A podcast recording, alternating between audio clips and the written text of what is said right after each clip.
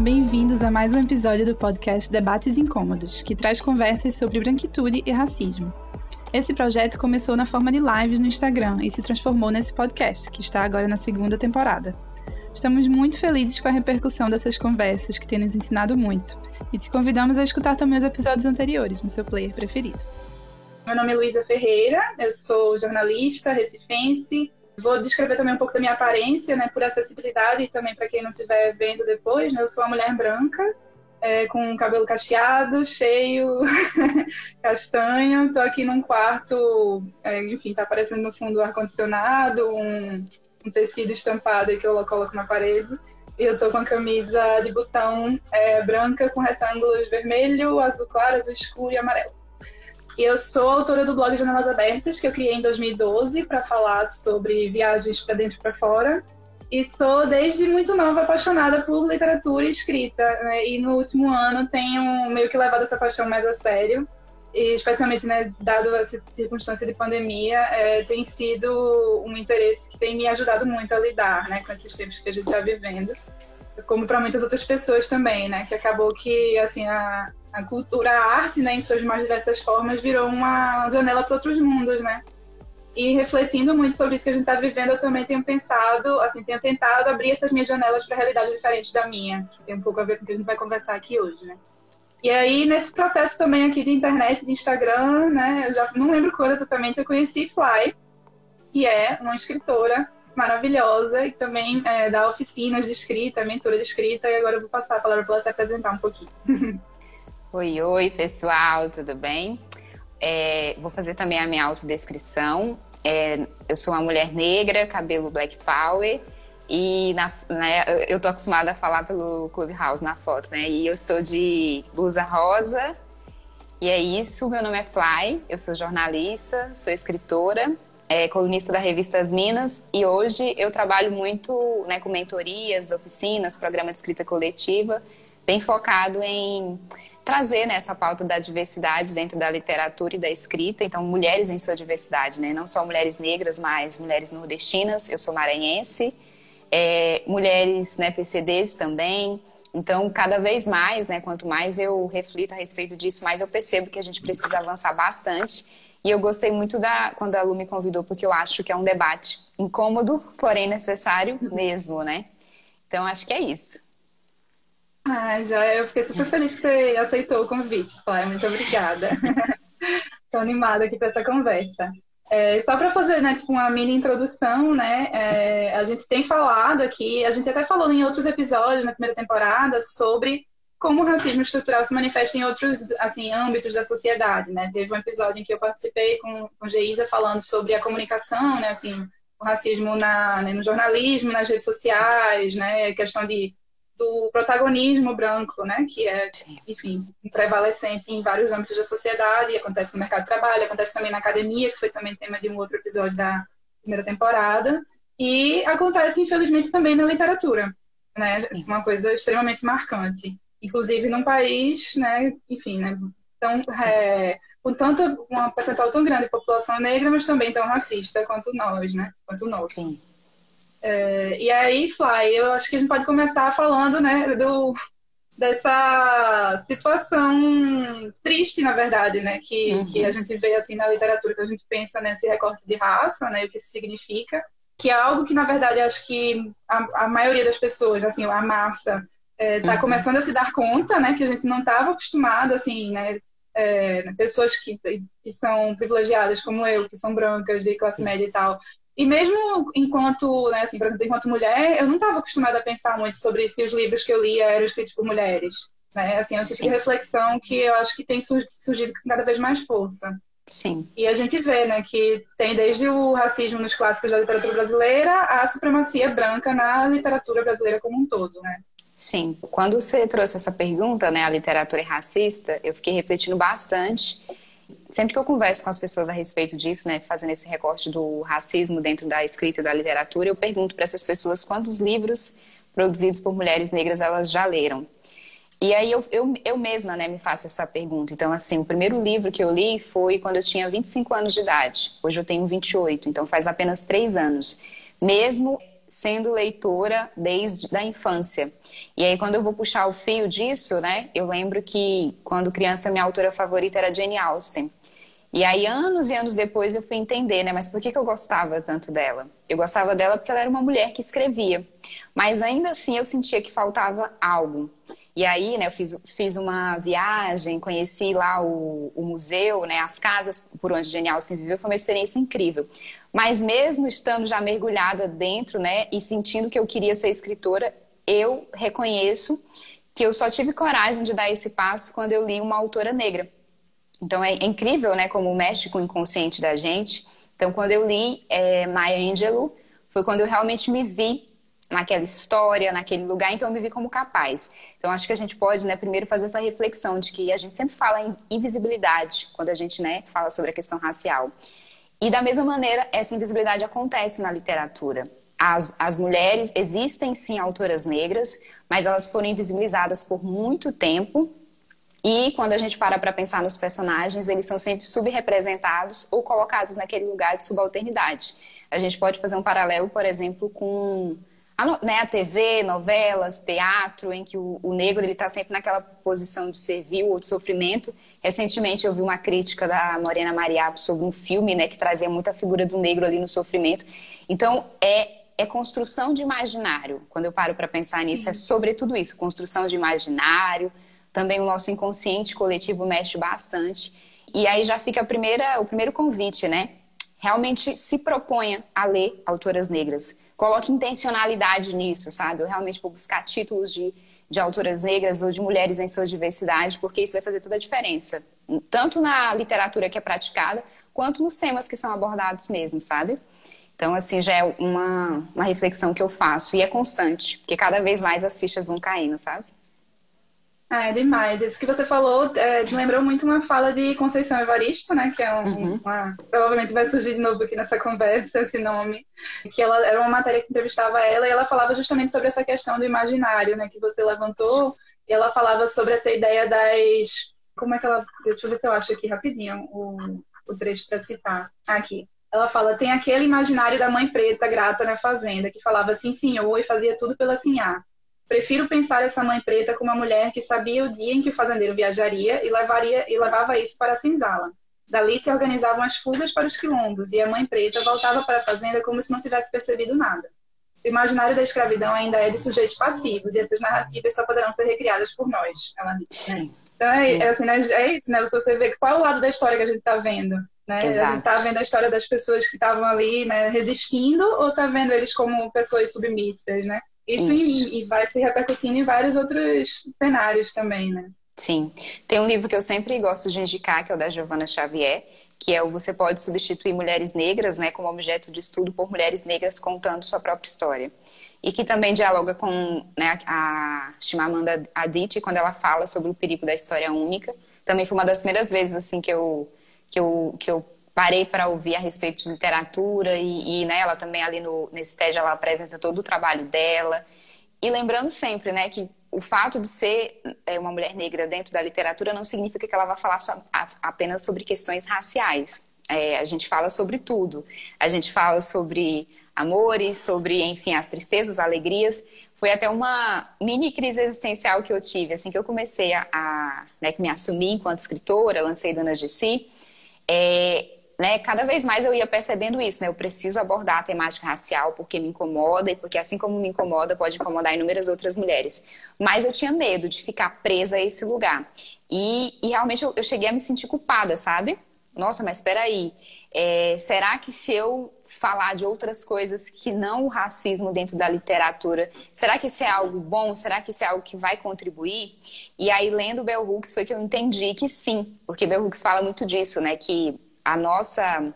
É, a gente a, a assumir esse lugar de sujeito é a gente também retomar, por exemplo, a nossa espiritualidade, o nosso lugar dos afetos, que foram coisas que nos foram tiradas, porque realmente a gente né, foi colocado nesse lugar. É isso, né? É uma versão que é contada, é a versão do colonizador, é a versão da branquitude, e a gente sabe que existe né, esse pacto que é narcísico, de pessoas brancas que vão sempre né, buscando outras pessoas brancas para transitar por esse espaço.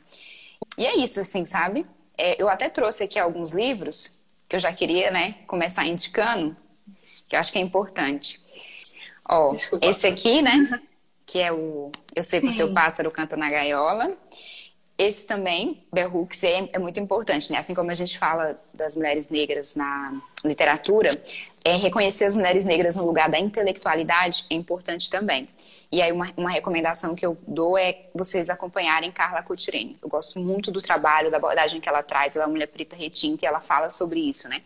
E aqui tem Bell Hooks, que é o feminismo é para todo mundo. Mesmo sendo uma obra que fala sobre feminismo, ela acaba, ela acaba falando também da questão racial dentro do movimento. Conceição Evaristo, em Submissas Lágrimas de Mulheres. E aí, aqui, né, é, dentro de Conceição Evaristo, a gente já pode falar de algumas tendências, né, que vão surgindo a partir da literatura praticada por mulheres negras. E Fique Comigo, que é da Yobami Ai, Adebayo. Adoro também. Uhum. Eu tô aqui também com uma americana de Chimamanda. Então, são algumas indicações para vocês. Com, com a nossa branquitude e racismo no dia a dia, assim. É, e acho que é, é, bem legal de fazer um, um, trabalho em grupo com ele. A gente sempre, na verdade, o nosso nesse grupo aqui do Debates Incômodos surgiu em parte por causa desse livro, de um grupo de estudos, de uma roda de conversa através dele. Então, acho que vale a pena. A gente lê tanto ficção quanto não ficção, né? A outro que é muito bom também é o Memórias da Plantação, Isso, né, de Grada, Grada Quilomba. Quilomba. Que é, Sim que ela fala justamente essa questão, né, assim, de como que ela uma, uma acadêmica, né, o livro acho que era, era uhum. até doutorado dela, né, Sim. e e ela fala de histórias pessoais, né? Então, assim, ela fala, tipo, ah, eu tenho que falar do subjetivo. Se eu tô falando da ela fala sobre manifestações de racismo no cotidiano, uhum. né? Como é que eu posso. Porque a academia muitas vezes impõe uma visão muito fria, né? Muito né, enfim, impessoal das coisas e ela uhum. defende que não dá para não dá para separar, né? Isso. E aí acaba que está tudo misturado como a subjetividade dos seres humanos é, né, no fim das contas. E Lu, enquanto você ia falando, eu pensei nisso, né, assim, contar histórias é algo muito poderoso. E, na, e por meio da literatura a gente conta histórias. É, e aí, Grada Quilomba fala disso, né? Ela traz alguns relatos ali do, né, do quanto foram marcantes para ela. E quando as mulheres geralmente participam das oficinas, das mentorias, geralmente elas se sentem atraídas pela autobiografia, justamente porque a autobiografia é essa oportunidade, né? esse, esse, esse formato que abre para que você possa contar a sua história, contar em primeira pessoa. E aí um dos primeiros elementos assim que surge como barreira, empecilho, é mas quem sou eu para contar a minha história? E aí eu sempre comento, né, que que é muito importante que ao escolher o tema da sua obra, você coloque isso né, de, uma, de, de uma forma panorâmica. De que modo essa história que eu estou contando dialoga com histórias de outras pessoas? De que forma essa história que eu estou contando é também a história de uma coletividade? E Conceição Evaristo traz muito isso na escrevivência, né? Que é isso, né? De você contar histórias a partir do que você viu, do que você viveu, sabe? Entendendo que essa história ela vai falar por outras mulheres. Em Submissas Lágrimas de Mulheres ela pratica muito isso, né? São várias histórias que quando a gente para para pensar, nossa, isso também aconteceu comigo, nossa, isso é um retrato da sociedade. Então, assim, é, é, é, importante entender isso também. Da mesma forma, né, que a gente acabou aqui comentando que a literatura é racista é, enquanto quem ocupa esse espaço, e quem ocupa esse espaço né, são, são pessoas brancas. Aquela pesquisa que a gente é, conversou ontem, né? O perfil do escritor brasileiro é do homem branco, que mora no eixo Rio-São Paulo, de classe média, e esse é o perfil do escritor brasileiro que é publicado, que é lido, que entra nas listas de best-sellers. Então, assim, literatura racista enquanto quem ocupa, quem é valorizado, quem recebe prêmios, quem é lido. Mas além de ser dessa maneira, ela também é, é racista enquanto estrutura. Então, uma coisa que a gente vê que é muito comum no passado, quando você para para pensar o que é uma literatura boa, a gente sempre pensa naquela literatura que está no lugar do inacessível. Ah, é falar difícil. Esse, essa, semana passada eu soltei uma enquete no LinkedIn. As pessoas, ah, né, o que é escrever bem? Ah, não, tem que ter bons estudos, tem que ter boa formação. Mas espera aí, quem tem acesso a bons estudos e boas formações, estatisticamente falando? Porque a gente sabe que a gente ainda está numa progressão. E entender isso, que a estrutura também acaba nos afastando e que a gente precisa se abrir para um novo formato. E que formato é esse? O formato da contação de histórias, o formato em que a oralidade entra em cena. E eu acho assim uma coisa fantástica mesmo, sabe? Você perceber o quanto se afastar daquela literatura que era muito rebuscada, que falava difícil, e ir para uma literatura que é mais acessível. Gente, isso é, isso é multiplicar o acesso, sabe? Isso é multiplicar até onde a gente consegue chegar. Tem uma pessoa que foi uma das minhas primeiras inspirações quando eu entrei na, na escrita, que foi a Manuela, Manuela Ramos, ela, é, ela é nômade também. Escritora, Sim, não, escritora, escritora viajante. Nômade, né? Isso. É, é, é escritora viajante, é. E aí eu acho, eu acho muito massa, porque ela fala sobre isso, né? Ela fala, eu, eu, a minha busca é por colocar os meus livros onde a literatura geralmente não chega. E Bell Hooks fala sobre isso. A gente precisa se responsabilizar por transformar o conhecimento que está na academia, que está nos livros, em um conhecimento oral, em um conhecimento que isso que a gente está fazendo. Você transforma em podcast, pessoas que não sabem ler vão conseguir ouvir e dialogar conosco, sabe? E, e, ter essa responsabilidade. E eu acho que isso vale não só para a literatura, mas para qualquer forma de arte, sabe? Ah, é demais, Flávio. Muito, muito bom. Eu queria só acrescentar, assim, né, puxando isso que você falou do, da pesquisa, né, da UNB, para né, o pessoal que não está por dentro, assim, só eu trouxe também aqui, eu tô com a colinha aqui, né? Quem tá vendo a live, tá olhando aqui do lado. eu tô com os tópicos aqui também, porque é tanta é. coisa, né, para falar. Pois é. É, mas é porque foi muito interessante essa pesquisa né, da Universidade de Brasília, que foi é, feita em 2013, para traçar o perfil dos escritores brasileiros. E 93,9% dos escritores de mais de 600 obras analisadas são brancos. Né? E Muita quase todos, como né? você falou, né? homens heterossexuais de classe média, né? E provavelmente também desse Rio São Paulo, não lembro se esse detalhe está na Isso, também. Tá, né? Tá, é porque tem um, um, o outro relatório completo e fala disso também. Sim, Ou seja, a questão de regionalidade também entra, sabe? Pois é, uhum. total, e é super significativo, né? E aí outro, uhum. outro lado, né, que aí entra num, né, enfim, estava falando também antes, que ele mostra a segregação das pessoas negras dentro das obras, né? O isso. estudo ele analisa isso também. Uhum. E aí só 7,9% dos personagens são negros. E desses, só 5,8% são narradores. 20% são representados como bandidos, contraventores, né? E 12% empregados domésticos, 9% escravos, né? Então é isso, assim, é, é, né? é, são os negros sendo vistos pelo olhar dos brancos, né? E você falou também de premiação, né? Que no Jabuti, né? Que é o maior prêmio de literatura aqui no Brasil. É, não, Na Flip também. Negra. É, Flip. Flip, né? Só foi ter um homenageado negro depois de 14 anos, porque houve essa reclamação desse movimento, né? Isso. Inclusive, porque... quem, quem fez parte desse movimento foi Giovana Xavier também. Sim. Acompanha o trabalho dela, ela é incrível também, gente. Ah, total. Isso é uma ótima recomendação.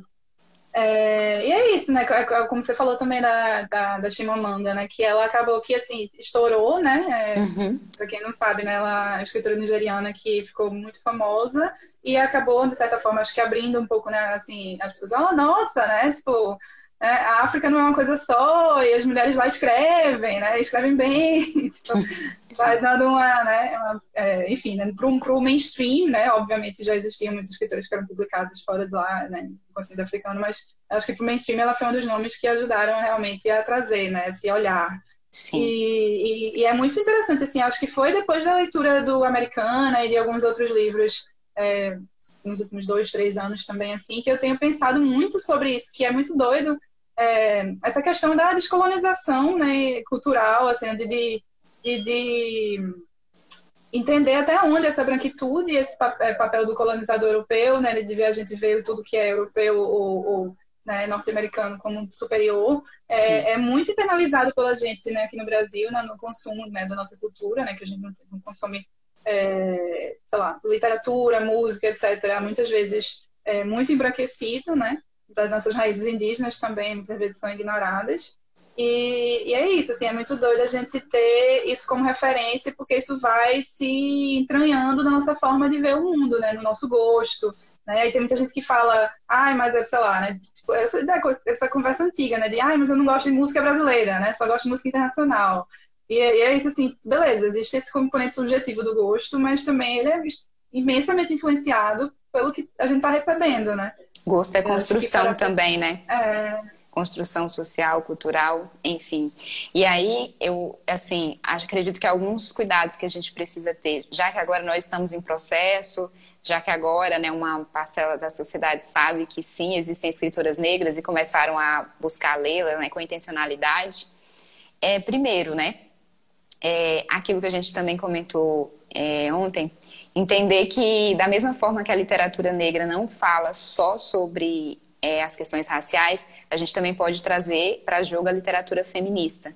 né, a literatura feminina, que são recortes que eu acredito serem necessários, mas que a gente precisa ter cuidado para não colocar em caixinhas, em estereótipos. É necessário nesse momento muito mais como uma demarcação de território, um movimento de ocupação que a gente está fazendo, mas eu espero que, por exemplo, daqui a 10, 20 anos não seja mais necessário. E o que, que eu acesso, né, por exemplo, quando eu vou para uma literatura que é praticada por mulheres e mulheres negras? não é uma literatura que ela pode ser do lírico, mas muitas vezes, né, você também não colocar ali no lugar do frágil, né? Ela pode ser transgressora, revolucionária, ela é múltipla, ela é diversa. E assim como a gente tem o perigo da história única, a gente também tem que ter o cuidado para não ser o negro único no espaço falando de um tema único, sabe? Então também entender isso é múltiplo, é diverso e eu posso, né, é, quando eu posso buscar diferentes temas dentro dessa literatura que é praticada por mulheres, mulheres negras ou mulheres em sua diversidade. Maravilha, Fai. E é muito, é, especialmente nas autoras contemporâneas, né? A gente está vendo muito essa literatura voltada para, né, é, meio que contra esses estereótipos, né, do que é essa Isso. performance da feminilidade, né? E realmente expressar é, não ir contra por simplesmente ir contra, né? Mas por expressar outras camadas, né? Do ser mulher, de estar no mundo, de ser, ser negra, né? Isso. Vai se entrelaçando com, sei lá, sexualidade, né? Hoje a gente tem, né? Literatura feminista negra, LGBT, QI+, etc, né? Enfim, com, com mais Sim. destaque também, né? Hoje a gente tem, sempre existiu, mas enfim. É, é, é um... São, são muitas... É um, um leque muito mais amplo de visões de mundo do que a gente está acostumado, né? É, especialmente falando como pessoa branca, a, a, a, encarar, né? Quando pensa, tipo, ah, sei lá, né? Livros clássicos da literatura, né? Livros preferidos, livros que você tem que ler antes de morrer, né? Esses, esses grandes checklists, assim, que geralmente partem dessa ideia de universalidade branca, né? Assim, de... Sim. O branco, ele precisa entender que ele não é universal, né? E que ele também precisa se colocar nesse lugar de de, né, de ser racializado para que a gente possa resolver algumas coisas que ele mesmo criou, que ele mesmo inventou. É, falando até nessa coisa de ser racializado, eu achei interessante. Tem um artigo que chama Branquitude e Crítica Literária. Eu não, anotei aqui a autora, mas uhum. é, foi Geisa do Geisa Sociologia que, uhum. que eu achei que podia colaborar com esse debate, né? Eu te mandei também. É, eu separei aqui também um trecho em que ela fala que da poesia negra, né? Ela fala a poesia negra revela que esse olho totalizador é branco e europeu. E mais, ele é agora considerado como um outro e transformado em objeto. O branco, através da, da poesia negra, né, ela fala, o branco volta assim a ser situado num lugar e numa cultura. Ele é racializado e devolvido à sua etnia. A mirada negra, ao aparecer, é um espelho onde o branco se reflete e se descobre como tal. A invisibilidade do observador europeu acaba. Por trás do olho universal existe um homem material com sua cor e seus interesses.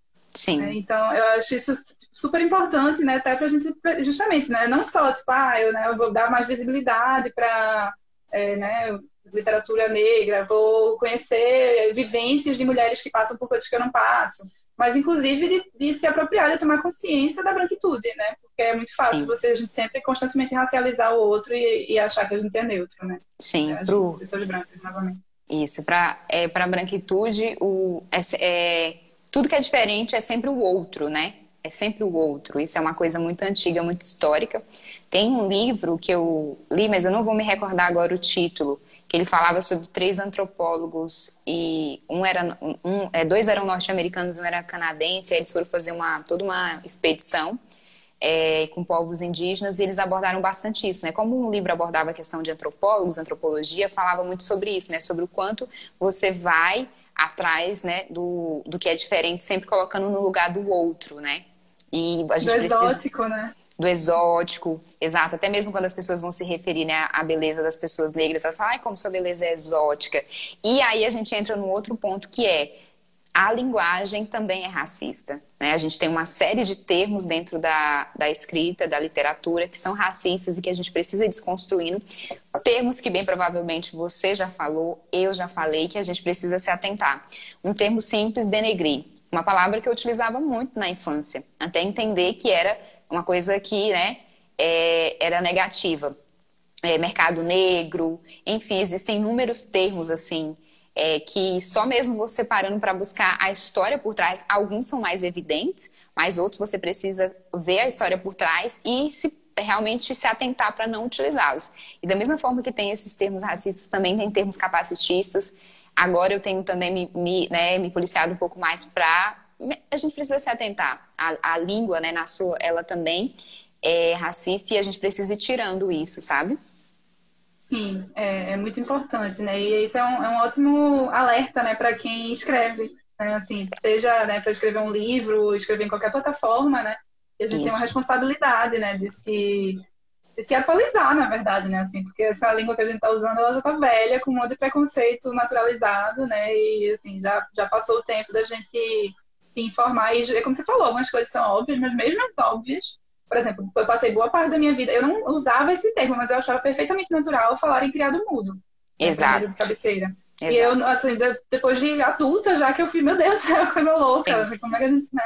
Sim, então, exato. E, e, e é, tem gente que faz, ah, mas o que, que, né, que, que adianta né, mudar? Mas assim, a, a linguagem é, compõe nossas narrativas e compõe nosso entendimento de mundo, né? Então, Sim. É, é uma ferramenta muito poderosa. Acho que tem gente que subestima um pouco a, a importância né, da gente tomar cuidado com, com isso que você falou. Com a, com a linguagem. Super, é. super.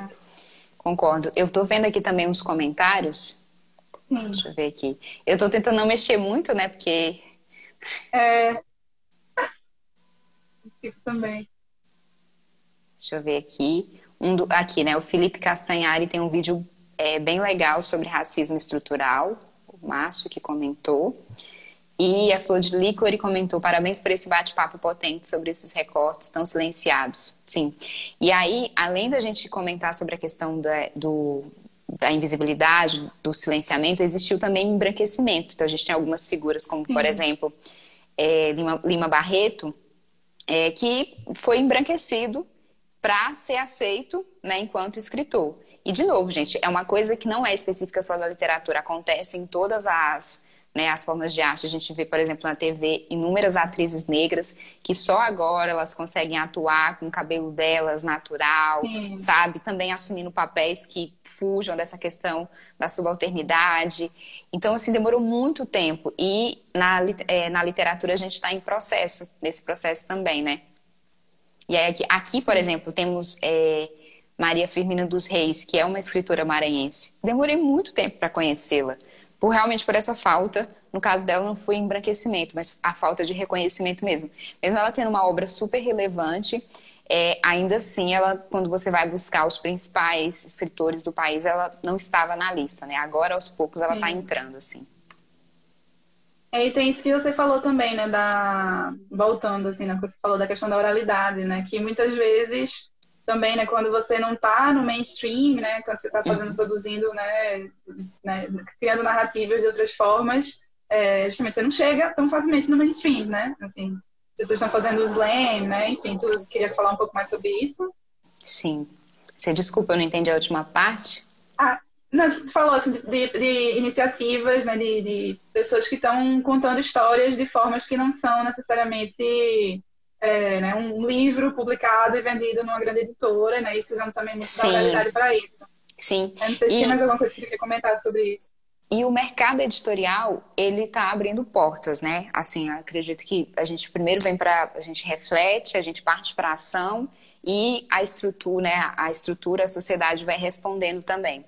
Então, por exemplo, né, hoje, quando a gente para para pensar no mercado editorial, existem as grandes editoras que ainda publicam mais pessoas brancas. Geralmente, essas grandes editoras elas têm alguns selos específicos que atendem à questão da, da diversidade. Mas a gente tem editoras menores, editoras de autopublicação, editoras de nicho. A gente tem editoras que publicam, né, que são focadas em questão de gênero, em questão de raça. Tem a editora Malê, que é uma referência. Tem a, a não, não, não posso deixar de recomendar, tem a Pretaria Black Books, assim, acompanhem, dê uma olhada, sabe? Eles mandam é, todo, todo mês, assim, um, né, um, um, kit de livros, livros focados em você se educar enquanto, né, é, antirracistas, tornar cada vez mais consciente disso, mas que também apresentam obras de escritoras negras que não necessariamente falam sobre racismo, e é incrível o trabalho. Quem, é um tipo um clube de assinatura, né? Isso, e é a, a Mertz que está por trás, assim, eu já tive algumas conversas com ela, é uma mulher incrível, incrível, incrível, e aí ela falou também que ela criou a pretaria justamente por isso, né? Por, no passado, é, a literatura ter salvado ela, mas ao mesmo tempo que a salvou, por muito tempo ela não se viu nesse lugar. E ela quer que né, isso mude. Então tem isso também, sabe? Sim.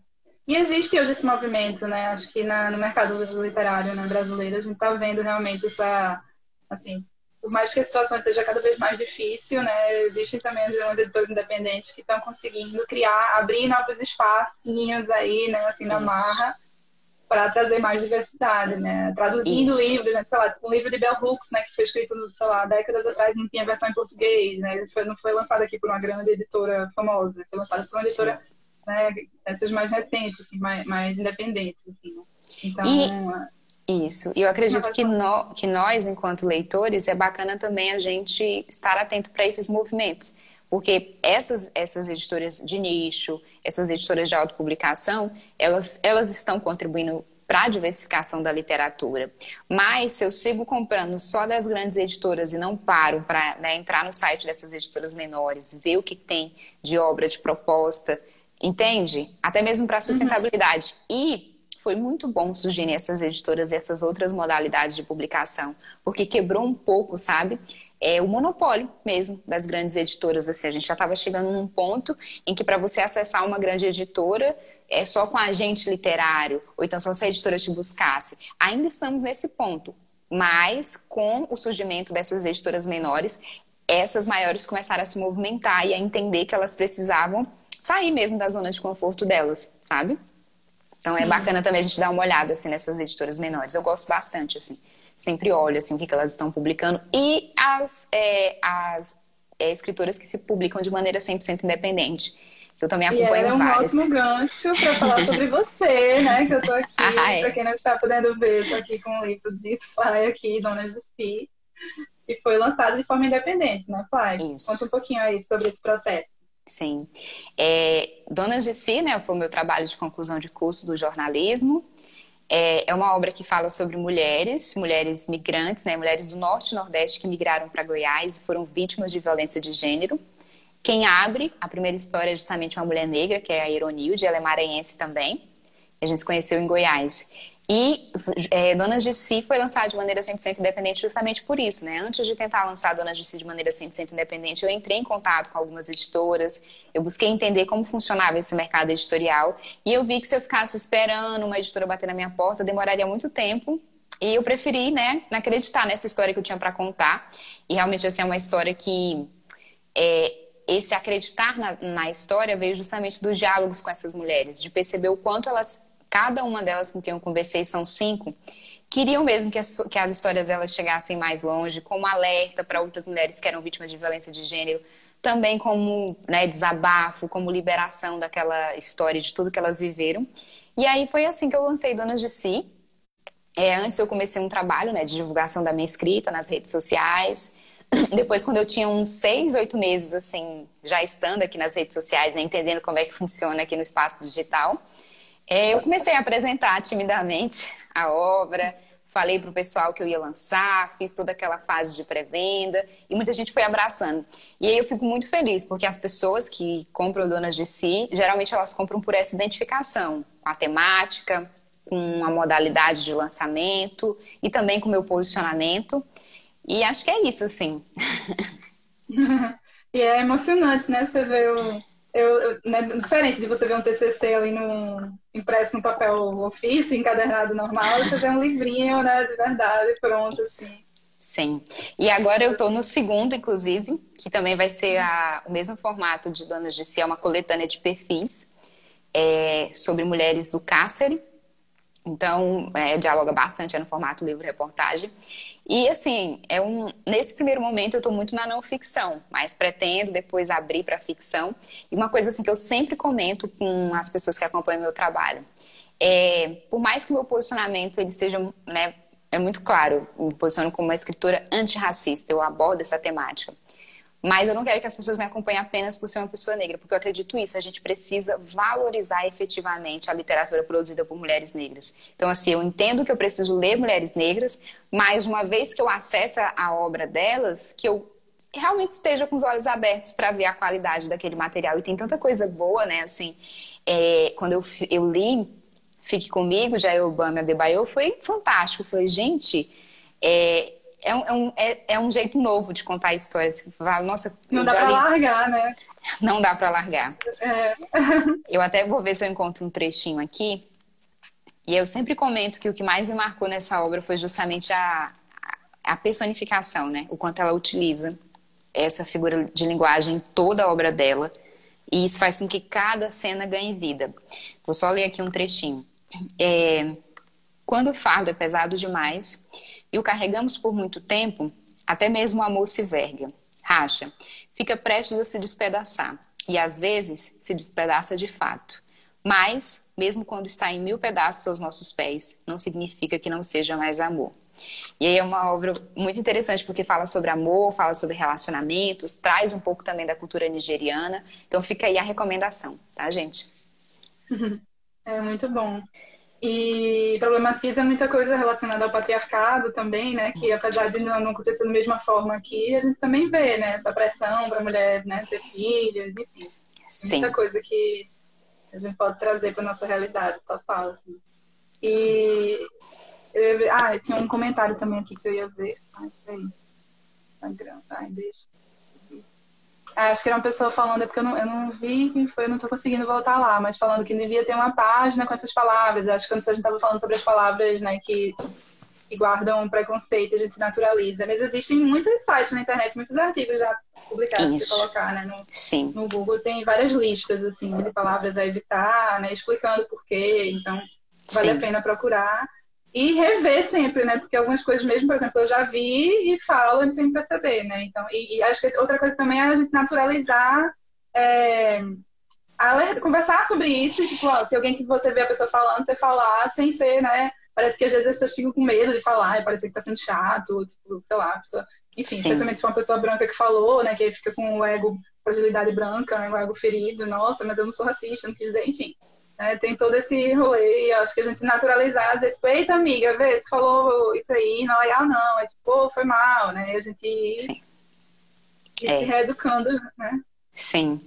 É, é, você comentou uma coisa, né? A gente fala tanto sobre é, antirracismo, desconstruir-se, mas é, eu, eu tenho para mim, né, que o antirracismo ele começa a acontecer de fato justamente quando as coisas começam a se tornar incômodas. E elas podem se tornar incômodas nas grandes reflexões ou nas coisas cotidianas.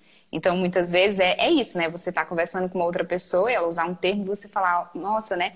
E aí existem N maneiras de corrigir, né? Às vezes você, você pode corrigir repetindo a frase e trocando aquilo, sabe? Ou às vezes a pessoa não uhum. perceber, realmente você vai ter que falar, nossa, isso não, sabe? Aconteceu, por exemplo, numa na última oficina de uma das mulheres trazer né, um, um termo racista.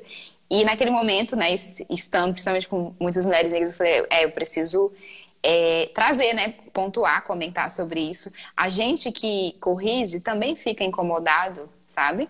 Mas é, são incômodos pelos quais a gente precisa passar para gente, para que essas palavras se tornem obsoletas, né? Total. Eu me lembrei até de uma história que uma conhecida me contou que ela disse que escreveu, acho que com a orientadora de mestrado dela, não sei, ela falando ah, esse meu texto tá um samba do crioulo doido. E aí ela disse que, que a orientadora respondeu, nossa, realmente, é, tá, talvez esteja parecendo. Aí ela usou, inventou uma expressão assim, sei lá, uma colcha de retalhos em que os pedaços não combinam muito bem. Assim, usou uma expressão tipo, meio inventada, meio engraçada, assim. Aí quando ela leu, ela percebeu, putz, né? Tipo, foi como que falou, se falou, assim, né? Foi uma forma de corrigir, dizendo assim, é, realmente, tá uma zona, né? Tá bagunçado, sei lá. É, um, ela percebeu, tipo, nossa, que bizarro isso que eu falei, né? Sim. Mas é isso, né? É um processo. Sim. E aí, Lu, eu queria comentar agora um pouquinho sobre o afrofuturismo também e sobre essa escrita, Sim. né, que pode ser também um espaço de resistência. É, eu acredito que a gente está fazendo muito resgate da nossa cultura e da nossa história por meio da literatura. É como se a gente realmente estivesse transportando, né, muita coisa que foi resguardada pela oralidade para a escrita, para a literatura. Tem uma pessoa que eu acompanho, que é a Suelen Macena, não sei se você acompanha, mas ela traz, né, ditados, provérbios. E uhum. aí é incrível, é fantástico, assim, porque são provérbios dos nossos mais velhos, e ela trazer aquilo, né, para o digital já teve todo o impacto. Ela tem um livreto que é da mãe, acho que é Estela Oxóssi, e, e aí você fala, gente, quanta cultura, quanto saber, quanto conhecimento que não estava registrado e que agora a gente tem a oportunidade de registrar. Então eu percebo isso, né? Que também quando a gente se posiciona na escrita, na literatura, é tudo junto e misturado, né? Enquanto a gente está vivenciando isso, a gente está fazendo o resgate da nossa história. eu ainda falo muito, por exemplo, sobre cabelo, e percebo que ainda vou falar várias e várias vezes sobre como foi minha transição. Ainda falo também sobre a questão da, da solidão da mulher negra, né? É, ontem eu estava escrevendo um texto sobre maternidade, e aí, né, enquanto eu escrevi esse texto sobre a romantização da maternidade, eu né, parei e falei, nossa, além da romantização da maternidade, tem também a questão do, do, que é ser uma mãe negra, né? E de quando você é uma mãe negra, muitas vezes você vive com a sombra do luto, porque os jovens negros, eles são os mais assassinados no nosso país. Então a gente tem a questão do luto, a gente tem a questão de que mulheres negras que são mães, elas acabam sendo a, a maioria de mães solo, as que estão em maior vulnerabilidade social, e você fala, nossa, meu Deus, quando sempre que você faz o recorte de, de raça, você adiciona novos elementos nessa, nessa equação para serem pensados e refletidos. Então, a literatura serve como esse espaço também, que a gente pode problematizar, é, trazer questões incômodas para que você possa ver a partir de um, uma nova perspectiva e resistir, resistir também enquanto ser humano pleno, que aí entra um pouco o afrofuturismo, que é essa noção radical, né, de que nós viveremos plenamente no futuro, de que, de que gerações futuras de pessoas negras vão existir em melhores condições, sem ter que passar por, por esse genocídio diário que a gente passa hoje, né, no Brasil, em plena pandemia, inclusive. Então, acho que é importante também, né? É uma forma de você resguardar e resgatar a cultura. É demais, né? Isso que você falou da mãe, eu não lembro quem que eu vi um dia desses comentando essa coisa do como a fome, né, tá aumentando, né, a níveis alarmantes no Brasil. E se a gente for ver quem é essa pessoa que está passando fome, sua grande maioria são mulheres negras, né? Exatamente. Às vezes mães estão deixando de comer porque o pouco de comida que tem elas vão dar para os filhos, né? Então, Sim. É, é uma realidade é árido. triste. Sim. Ah. Eu ainda não terminei esse texto porque eu senti, eu até coloquei, né? A, a, nós, enquanto pessoas negras, também temos os nossos incômodos, né, para refletir sobre as nossas questões. E aí eu coloquei, né, a questão do luto, abandono, é, luto, abandono, eu coloquei outra palavra, mas eu senti que eu também precisava colocar o lugar do afeto, sabe? Porque assim também hoje, né, a gente vai passando, tá passando muito por isso, né? se reconstituir enquanto família, se reencontrar enquanto família, romper mesmo com, com essa diáspora né, que a gente vivenciou. Aí eu senti que eu precisava também terminar com esse lugar de que o ser, né, é, mãe negra que tem que fugir da romantização, porque é ainda mais exaustivo, mas que também é importante isso, né? A gente, uma das nossas grandes lutas é conseguir ser família no futuro, entende? É conseguir ter nossos filhos e netos. Enfim, ainda estou costurando isso, assim, é uma coisa solta mesmo que eu quis compartilhar aqui. Ah, muito legal. é, bom, a gente está mais ou menos se aproximando do final, Fly. É, tem algum outro tema assim maior que você queria trazer? Ó, oh, vou, vou também dar uma olhadinha aqui na minha cola. Acredito que o principal a gente já trouxe. É, só respondendo mesmo né, a pergunta aí que, que foi o gancho dessa, desse nosso bate-papo, se a literatura é racista, sim, eu acredito que seja, em sua prática, em sua forma, em sua linguagem, em sua construção de imaginário, ou seja, né, 360. E que a gente possa refletir, então, é a partir de todos esses ângulos. Enquanto prática, quem são os autores, as autoras que eu leio, por que, que eu leio essas pessoas? Enquanto forma, né, qual é a estrutura da escrita, da literatura, e se eu ainda é, tenho como literatura boa essa literatura do passado, do rebuscado, de alguma forma eu estou é, reforçando a literatura racista, é, desconstruir isso também, enquanto linguagem na nossa prática, para a gente ficar atento para isso, enquanto construção de imaginário, né? É, a gente, e isso também está muito presente no cinema, volta e meia, né? É, você ilustrar, você colocar personagens que sejam negros, gera toda uma polêmica no meio, né? E a gente precisa cada vez mais ver protagonistas de histórias que sejam negros. Uma coisa que eu achei fantástica aqui, quando ela descreve o marido dela, ele é uma pessoa negra, ela é uma pessoa negra. Vou até mostrar aqui a foto. No livro Fique Comigo, né? Só para quem não, não tá vendo. Isso. Hum. E isso é tão importante, sabe? até mesmo assim, né? Nossa, o quanto isso fortalece a minha autoestima enquanto ser humano, enquanto mulher, quando eu vejo uma outra mulher trazendo um tema, né, de relacionamentos, de afetos, enfim, com todas as problemáticas que tem e ela sendo uma mulher negra, eu começo inconscientemente a me ver nesse lugar dos afetos e dos relacionamentos também, sabe? E é isso. É, se alguém quiser fazer alguma pergunta, algum comentário, fica à vontade. Acho que a gente já está se encaminhando para o final, né, Lu? É.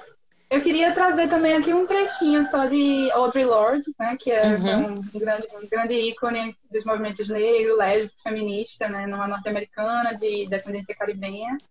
É, e ela falava: para as mulheres, então a poesia não é um luxo, é uma necessidade vital da nossa existência. Ela cria a qualidade da luz sobre a qual baseamos nossas esperanças e nossos sonhos de sobrevivência e mudança. Primeiro como linguagem, depois como ideia e então como ação mais tangível. É da poesia que nos valemos para nomear o que ainda não tem nome e que só então pode ser pensado. Os horizontes mais longínquos das nossas esperanças e dos nossos medos são pavimentados pelos nossos poemas esculpidos nas rochas, que são nossas experiências diárias. Foi ah. quase basicamente um resumo do que você falou aí, né? E ainda Sim. tem outro trecho dela em outro momento que ela fala: Os patriarcas brancos nos disseram, penso, logo existo. A mãe negra dentro de cada uma de nós, a poeta, sussurra em nossos sonhos. Sinto, logo posso ser livre. A Nossa. poesia cria a linguagem para expressar e registrar essa demanda revolucionária, a implementação da liberdade. Nossa, é, de arrepiar, né? é de arrepiar e diz muito, né? Eu lembrei de, de duas frases que eu queria deixar aqui e isso que você falou, né? Essa escrita que surge a partir do sentir. Isso é muito, muito assim. Eu vejo muito isso, inclusive aqui, né? Eu tô vendo no histórico, não sei se ainda tá aqui a Terezinha, é uma mulher negra e ela participou da oficina e ela escreve muito a partir do sentir. Isso é libertador, porque, de novo, né? O sentir, o lugar do afeto, ele nos foi tirado. Então a gente também está fazendo um resgate disso pela escrita, colocando as nossas emoções, as nossas sensações, como a gente se sente em relação a essas várias questões que nos atravessam. Tem né, um, um poema que eu queria recomendar, que é o de Maya Angelou, que é Ainda Assim Eu Me Levanto. É lindo, dá para você ver no YouTube. E ela traz ela fala justamente sobre isso, né? Tem uma parte que ela fala: "Nossa, minha presença te, incomoda, o meu brilho te irrita". E Maya Angelou a tra... Ah, Terezinha, que bom que você está aqui. Gente, acompanha o trabalho dessa mulher, a escrita dela é incrível, maravilhosa. Realmente nos atravessa. É, Tere Moraes. Acompanhe ela. Então, assim, é, nesse, né, Maya Angelou, ela, a trajetória dela é fantástica, não só pela ocupação que ela teve na escrita e na literatura, mas em vários lugares, né? Ela percorreu vários lugares. Ela foi dançarina, enfim, foi a, a primeira mulher a dirigir um bonde em São Francisco. Então, ela também nos traz essa noção de que nós podemos ser o que, o que quiser. Tem esse poema dela, Ainda Assim Eu Me Levanto, e a frase de, de Chimamanda Adichie, que é escolher escrever é rejeitar o silêncio. Eu sempre coloco essa frase em todos os materiais, assim, porque eu acredito muito nisso. Nós estamos nesse momento rejeitando o silêncio, a gente está gritando muitas dores, a gente também está gritando muitas alegrias e afetos, sussurrando muita coisa, colocando para fora, sabe? E é muito importante. É, é, histórico isso que a gente está vivendo. E acho que é isso, Lu. Uhum. Ai, muito obrigada, Fly. Não sei se alguém tem algum comentário nos últimos segundos aí. A gente pode encaminhando para. Ah. Eu vi a Terezinha comentando que estava aqui. Que bom ah, te ter aqui, querida. Até mais tarde, até mais tarde um programa de escrita coletiva. pois é, então aproveita aí, Flávia, para fazer o teu jabá aí, conta Sim. um pouco dos seus projetos atuais. Sim, gente, ó.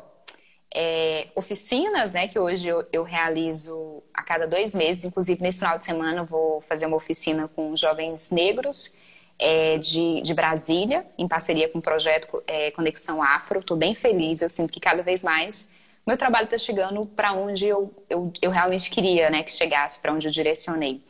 E as oficinas, elas são muito focadas em destravar na escrita, e esse destravar, ele traz essa questão do mercado editorial, do quanto a literatura é racista. Sempre nas oficinas, as minhas recomendações sempre vão ser de escritoras em sua diversidade, porque eu acredito que é isso, né? A gente vai disseminando e valorizando o trabalho umas das outras. Além da oficina, eu realizo as mentorias de escrita criativa e carreira literária. Nas mentorias de escrita criativa, eu sempre percebo que muitas mulheres, mulheres negras de modo especial, sofrem e sentem travas que vêm desse lugar, de serem deslegitimadas, do, da, academia, da, da literatura virar e falar: este não é o seu lugar, você não tem capacidade, você não tem potencial, você não tem conhecimento, você não tem domínio da, da língua portuguesa para poder estar nesse lugar. É um lugar de muita dor, de, de muita trava mesmo, profunda. De muitas vezes elas, as mulheres virarem e falar: olha, eu, dez anos atrás, ouvi de uma professora isso e até hoje isso me paralisa na escrita, sabe? E além disso, tem a de carreira literária, que é muito um processo das mulheres se reconhecerem enquanto escritoras. Então, nele a gente trabalha, né, além de fazer um manual de marca, é, monta uma estratégia de conteúdo e um plano de negócios, porque eu também me preocupo muito com monetizar. É, viver da escrita já é muito desafiador. Quando você vem de um lugar de vulnerabilidade social e econômico, torna-se mais desafiador. Muitas vezes pode ser um empecilho, um obstáculo que faz com que você não dê andamento para aquilo. Então, eu sempre penso em estratégias de como viver dignamente da escrita, que eu acredito que ele também precisa se preocupar com isso. E é isso que eu desejo para outras mulheres escritoras, que a gente viva dignamente da nossa escrita, da nossa literatura. E é Ai, maravilhoso, Fly. Eu participei um dia numa, num desses grupos de escrita de fly e achei super emocionante, assim, foi, saí super inspirada. É, gente, se vocês quiserem saber né, das próximas datas e mais informação sobre os, os serviços de, de fly, é só procurar ela no Instagram, né? Arroba flyalves, é F-L-A-Y. Como é? A-L-V, aí dois S no final, né? Peraí, fala aí, fala que eu me confundi. Eu nem vou me arriscar a escrever, porque senão eu a gambiarra aqui, ela vai embora. Mas é Fly, F-L-A-Y, Alves, com dois S no final. Tá bom, gente? E aí, qualquer coisa também, na gravação, a Lu vai deixar o arroba lá marcado para facilitar. Sim. Vou sim. E qualquer é coisa, isso. vocês falam comigo também no Janelas Abertas. Isso! Sim. É, Posso jan... colocar vocês em contato. Isso, gente. Foi um prazer, viu, Lu, estar com você. É sempre um prazer conversar com você. Ah, prazer todo meu. E muito obrigada quem assistiu e quem está escutando agora atrasado. vamos continuar essas conversas, né? Sim, vamos sim. Então, ó, me despedindo aqui. Um beijo. Beijo, gente. Obrigada.